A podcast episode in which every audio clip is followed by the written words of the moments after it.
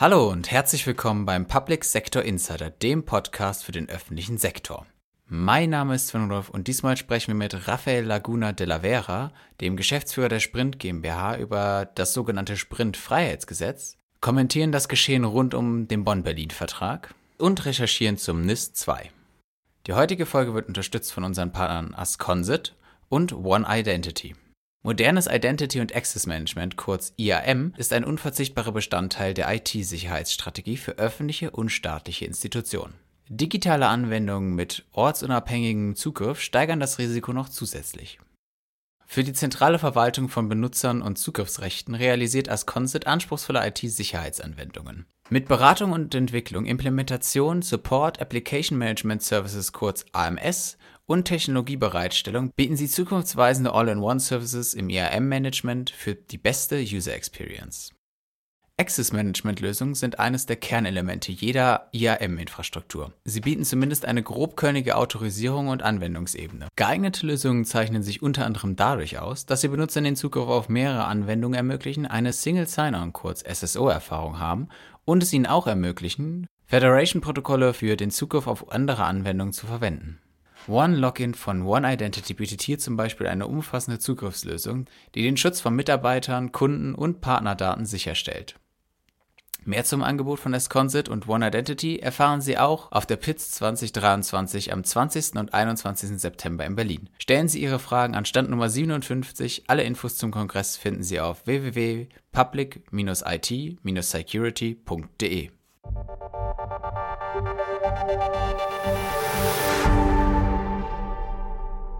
Innovationen sind Treiber von Wirtschaft und Gesellschaft. Zur Förderung von potenziellen Innovationen hat der Bund die Agentur für Sprunginnovation, kurz Sprint GmbH, ins Leben gerufen.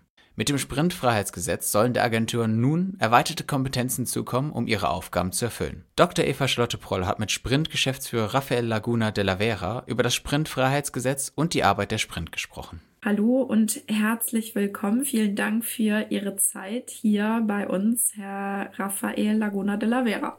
Hallo. Das Bundeskabinett hat ja ein Freiheitsgesetz für die Agentur für Sprunginnovationen beschlossen. Was beinhaltet denn das Freiheitsgesetz?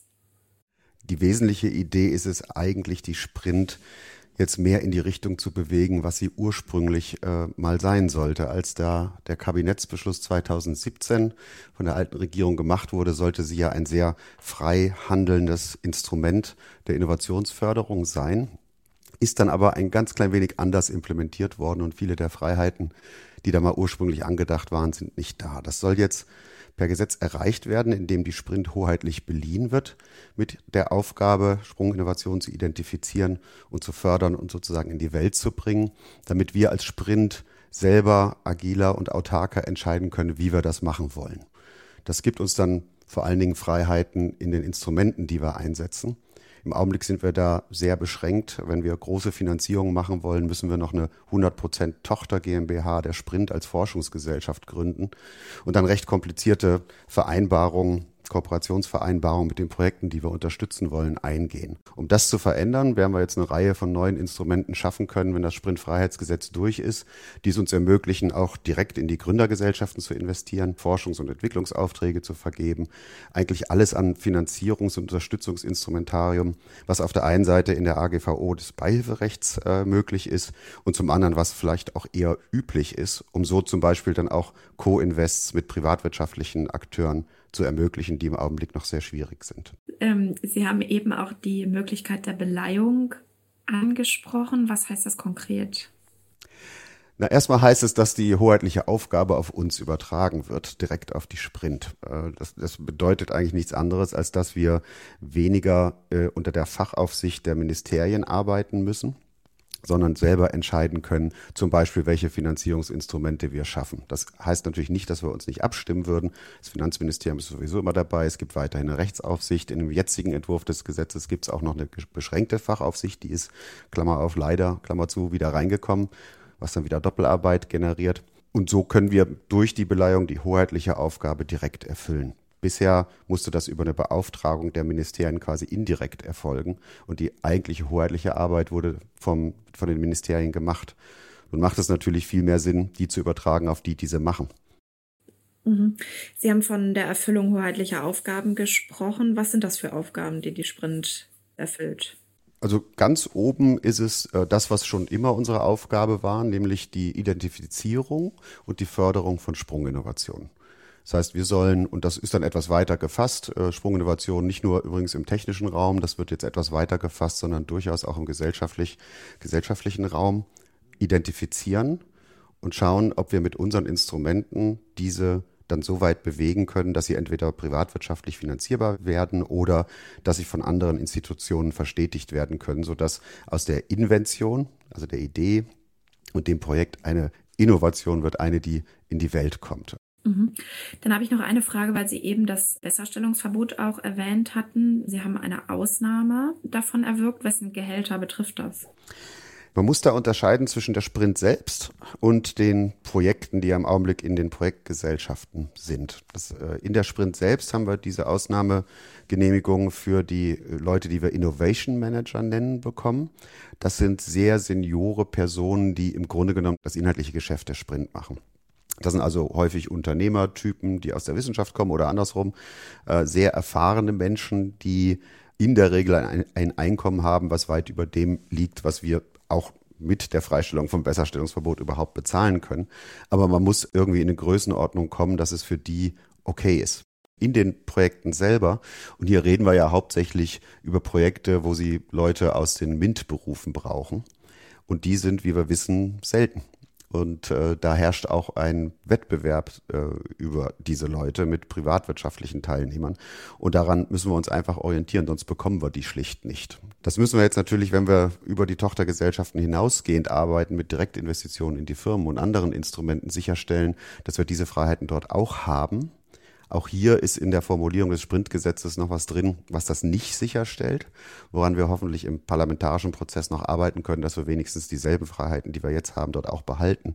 Was ist denn die kommende Sprunginnovation Made in Germany? Also wir waren ja medizinisch gar nicht so schlecht, wenn man mal schaut, die meisten der Sprunginnovationen, von denen wir heute noch leben, kommen ja aus der Gründerzeit sind also 120, 150 Jahre alt und äh, ein Großteil der Volkswirtschaft heute lebt da noch von. Die letzte Sprunginnovation, die dann aus Deutschland kam, sich auch entfaltet hat, war ja das ganze Thema rund um mRNA, was wir in Form der Impfstoffe für den Coronavirus gesehen haben, was aber noch ein wesentlich größeres Potenzial hat. Die ist jetzt man muss etwas äh, komisch sagen, dank Corona schnell in die Welt gekommen und konnte sich dort entfalten. Es ist ein neuer Biotech-Konzern entstanden namens BioNTech, aber auch eine CureVac, aber auch ein ganzes Feld von möglichen Anwendungen, die jetzt von diesen Unternehmen und auch neuen Unternehmen, die da reingehen, äh, untersucht werden und die uns, glaube ich, noch sehr viel sehr viel tolle Sprunginnovationen bringen werden. So, und äh, es ist eine Sprunginnovation, weil es ein Milliardenkonzern entstanden, der weltmarktführend ist in seinem Bereich und noch viel Potenzial nach vorne hat. Das ist eine Sprunginnovation. Deswegen sehen wir übrigens auch bei unseren Einreichungen kommen circa 30 Prozent aus diesem Segment. Der zweite Komplex, auch wenig überraschend eigentlich, liegt im Umwelt- und Energiebereich. Hier sind wir ja in Deutschland auch gut, aber wir haben auch mega große Aufgaben vor uns, was natürlich auch Innovation treibt. Das ganze Thema Klimawandel, das ganze Thema Ukraine-Krieg und Abkopplung von russischer Energie treibt natürlich Innovation.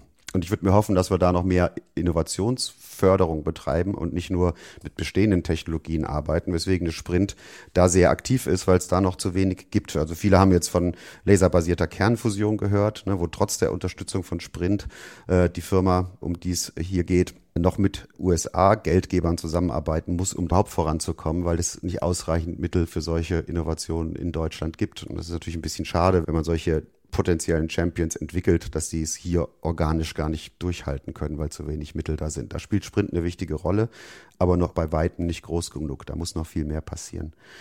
Und die Mutter aller Sprunginnovationen ist sicher Bildung. Ne? Der Vater aller Sprunginnovationen ist Energie. Ne? Wenn wir Energie in ausreichender Menge, umweltschonend, herstellen können, dann lösen wir noch viele, viele andere Probleme, weil genügend Energie zur Verfügung steht. Dann hat man auch sauberes Wasser, man kann Nahrung herstellen. Man muss viele Dinge, die jetzt umweltschädlich sind und klimaschädlich sind, nicht mehr tun. Also das, das bringt es gewaltig. Ne? Über Bildung, warum das gut ist, brauche ich, glaube ich, hier nicht so wahnsinnig viel reden. Die nächsten 30 Prozent sind dann im digitalen Bereich, wobei bei der Sprint es eigentlich zwei Schwerpunkte gibt die wir sehen. Das eine sind Infrastrukturthemen, die es ganz schwer haben, Mittel zu bekommen aus der Privatwirtschaft. Software ist normalerweise, und aus der Industrie komme ich ja, gut privatwirtschaftlich finanzierbar. Deswegen haben wir auch nicht so viele reine Softwareprojekte, es sei denn, sie haben mit Infrastruktur zu tun. Deswegen haben wir ja mit Hilfe des BMWK den Sovereign Tech Fund ins Leben rufen können, der dafür sorgt, dass die Infrastruktur Softwarekomponenten, die alle Open Source sind, also frei verfügbar sind und von praktisch allen verbaut werden, dass die auch ausreichend Pflege erhalten, damit sie sicher und stabil sind, damit die Konstruktionen, die wir oben draufsetzen, nicht zusammenbrechen. Ne, und wenn so eine Komponente zusammenbricht, das haben wir ein paar Mal erlebt, und äh, die halbe Software der Welt nicht mehr läuft, dann kommt das schon einer mittleren Katastrophe gleich. Und das gilt es zu verhindern, zum einen. Und zum anderen gibt es natürlich Infrastruktur, Software zu entwickeln, zum Beispiel ein komplett neuartiges Datenbanksystem und so weit zu bringen, dass es dann privatwirtschaftlich finanzierbar ist. Das sind die wenigen Software-Themen, die wir machen.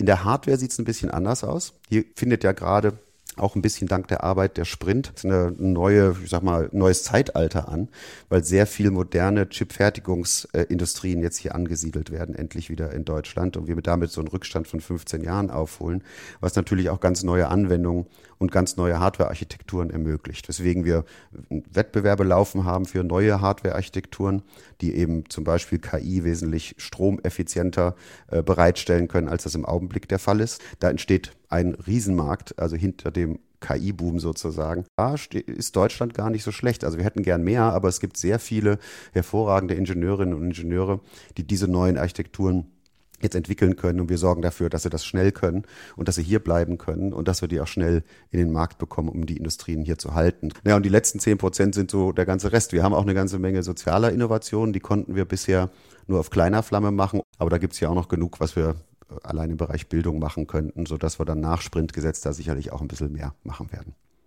Wenn man so viel mit Innovationen zu tun hat, wird man dann noch überrascht? Und wenn ja, was hat sie überrascht? Oh, man, wird, man wird ständig überrascht. Also das ist ja, also ganz ehrlich, das ist ja der Teil, der wirklich Spaß macht an meinem Job und an unserem Job. Ne? Sie, sie werden ständig überrascht. Also es kommen, es kommen Einreichungen, die müssen ja immer ein ganz klein wenig verrückt sein. Das hat, glaube ich, Einstein mal gesagt, sonst ist es keine Innovation. Ne? Also wenn es total normal klingt und jo, so ist es. Man wird natürlich ein bisschen abgebrühter, wenn man mehr sieht und äh, sagt, ja, ja, das hatten wir schon mal oder das hatten wir schon fünfmal oder das hatten wir schon 50 Mal, das gibt's natürlich auch.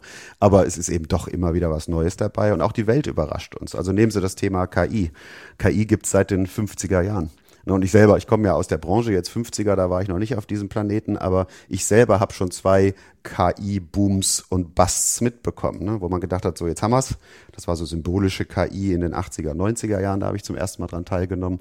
Ähm, was dann aber leider nicht zu den gewünschten Ergebnissen geführt hat. Dann vor zehn Jahren circa kam das ganze Machine Learning-Thema am Anfang noch mit okay interessanten Ergebnissen, aber bei weitem nicht so überraschend, wie das jetzt, äh, was mit diesen Large Language Modellen und diesen ganzen neuen Architekturen gekommen ist, ähm, dass die dann plötzlich so gut werden, ne, dass sie Turing-Tests bestehen können. Das ist ja der Test, wo man äh, schaut, ob ein Computer nicht mehr vom Menschen unterscheidbar ist. Die müssen jetzt neu geschrieben werden, weil die erledigen die Dinger mittlerweile mit Links.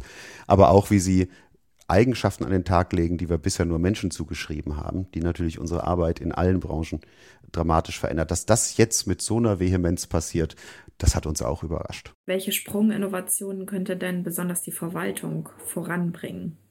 Ich denke, bleiben wir mal bei, bei dem Thema. Ich, wir, wir, wir haben ja mittlerweile Verfahren implementiert, die sich vor allen Dingen durch Langwierigkeit und Komplexität äh, auszeichnen und die häufig als Hindernis im Weg stehen, um eine schnelle Transformation zu machen. Und äh, wir haben wir haben es OZG gesehen und die schleppende Implementierung davon und die Jahre und Milliarden, die das dauert. Ich glaube, wir können jetzt eine ganze Generation von Werkzeugen zur Digitalisierung überspringen und KI dort wesentlich mehr zum Einsatz bringen, dass diese Dinge einfach wesentlich schneller durchlaufen und auch wesentlich konsistenter und logischer nachvollziehbar sind. Äh, ich glaube, das ist im Augenblick so stark verbesserungsbedürftig, dass wir durchaus das Risiko eingehen können, diesen Technologiesprung zu machen. Ganz herzlichen Dank für das Gespräch. Gerne, sehr gerne. Die kritische Infrastruktur steht unter Druck von außen. Das hat auch die Europäische Union festgestellt und hat mit dem Kritis-Dachgesetz und der NIS-2-Richtlinie gleich zwei Vorhaben auf den Weg gebracht, um den physischen und digitalen Schutz der Anlagen zu gewährleisten. Während das Kritis-Dachgesetz erst 2026 in Kraft treten soll, gilt NIS 2 bereits ab Oktober nächsten Jahres. Zur Umsetzung sind schon einige Details bekannt geworden. Die Kritik von Interessensverbänden ist laut. Der Bund wehrt die Kritik ab, eine Recherche von Paul Schubert. Die NIS-2-Richtlinie erweitert die zu regulierenden Einrichtungen erheblich. Insgesamt 18 Sektoren gehören ab 2024 zu den kritischen Infrastrukturen, die entweder unter wesentliche oder wichtige Einrichtungen deklariert werden, darunter zum Beispiel Energie und Transport. Neu sind unter anderem das produzierende Gewerbe und Digitalanbieter. Auch Staat und Verwaltung sind mit dabei. Der Sektor sei aber nur unzureichend definiert, erklärt Heiko Husmann, IT-Sicherheitsbeauftragter der Stadt Hannover. Gesellschaft und Wirtschaft ist auch von funktionierender Verwaltung abhängig und Kommunalverwaltung soll es ja in den letzten Jahren des Öfteren mal getroffen haben. Mal schwer, mal weniger schwer, aber wenn Kommunalverwaltung für Monate lang ausfällt, leidet auch die Wirtschaft darunter und äh, ja, die Bevölkerung hat Probleme, die ganz normalen zugesagten Dienstleistungen zu erhalten. Unterstützung bekommt er von Christian Stuffrein, Referent für Digitalisierung beim Deutschen Landkreistag. Er zeigt auf, dass Kommunalverwaltungen steuernde und überwachende Funktionen bei Kritis einnehmen würden. Insbesondere die kleineren Verwaltungen seien für das alltägliche Leben von Bürgerinnen und Bürgern essentiell. Darüber hinaus ist auch zu konstatieren, dass Kommunalverwaltung für die Aufrechterhaltung wichtiger gesellschaftlicher Funktionen, der Gesundheit, der Sicherheit, des wirtschaftlichen und sozialen Wohlergehens der Bevölkerung im gesamtstaatlichen Gefüge doch von großer Bedeutung sind. Das liegt hier im Wesentlichen auch am Aufgabenspektrum der Kommunen begründet. Wenn wir uns anschauen, der Verwaltungsvollzug wird im Wesentlichen durch die kommunale Ebene entsprechend ja, vollzogen und auch auf der anderen Seite die Krisensituation werden auch auf kommunaler Ebene im großen Teil gemanagt. Wenn dem Staat es nicht gelinge, die kommunale Ebene zu schützen, hätte das weitreichende Folgen, so Stuffein. Die Folgen von den zunehmenden hybriden Bedrohungen sind dabei auch erheblich und resultieren in eingeschränkter Handlungsfähigkeit, hohen Folgekosten und können, wenn sie schlecht gemanagt werden, auch in Vertrauensverlusten der Bürgerinnen und Bürger gegenüber dem Staat münden. Das gilt natürlich auch für Cybersicherheitsvorfälle, wenn wir hier in Teilen Schwierigkeiten haben, das normale Verwaltungsgeschehen aufrecht zu erhalten. Nicht nur die Bereiche Staat und Gesellschaft seien durch NIS 2 unzureichend reguliert, erklärt Manuel Attuk, Gründer und Sprecher der AG Kritis. Zwar gäbe es durch das Umsetzungsgesetz gute Ansätze wie die Geschäftsführerhaftung, Sanktionierung und die klare Botschaft, dass IT-Sicherheit umgesetzt werden muss. ATUG fehlen aber wichtige Bereiche, die in der Regulierung bisher unberücksichtigt blieben. Wir vermissen immer noch verschiedene Dinge wie äh, ganz klar auch einen Kritis-Sektor Chemie im Sinne von Kritis-Betreibern und einer Kritis-Verordnung. Wobei es gibt ja noch keine detaillierte Verordnung, da müssen wir schauen, aber ich gehe nicht davon aus, dass es kommt, genauso wie Großforschungseinrichtungen, die das BBK, das Bundesamt für Bevölkerungsschutz und Katastrophenhilfe, die definieren ja diese beiden Sektoren auch als Kritis, aber eben hier in der NES 2 fehlen die auch weiterhin. NIS 2 kann nicht 110 Prozent der Bereiche des öffentlichen Lebens abdecken. Das sagt auch Professor Dr. Kenji Kipka von der Hochschule Bremen. Es sei ermüdend, stetig über Regulierung zu sprechen. Cybersicherheit mache nicht an Staatsgrenzen halt, denn Deutschland mache im europäischen Vergleich keinen schlechten Job. Wir sind relativ fortschrittlich im Bereich der Regulierung im internationalen Vergleich in der Europäischen Union, in diesem Cyber Security und auch im Privacy-Segment. Und wenn wir nicht regulieren, regulieren, dann werden eben andere regulieren. Und das bedeutet, dass wir uns in erster Linie dann nach regulatorischen Grundlagen von anderen Staaten richten müssen, ähm, wohingegen wir jetzt in der Europäischen Union vorausgehen und Standards setzen können. Das heißt, Cyber Security ist ja auch immer sehr eng mit Innovation verknüpft.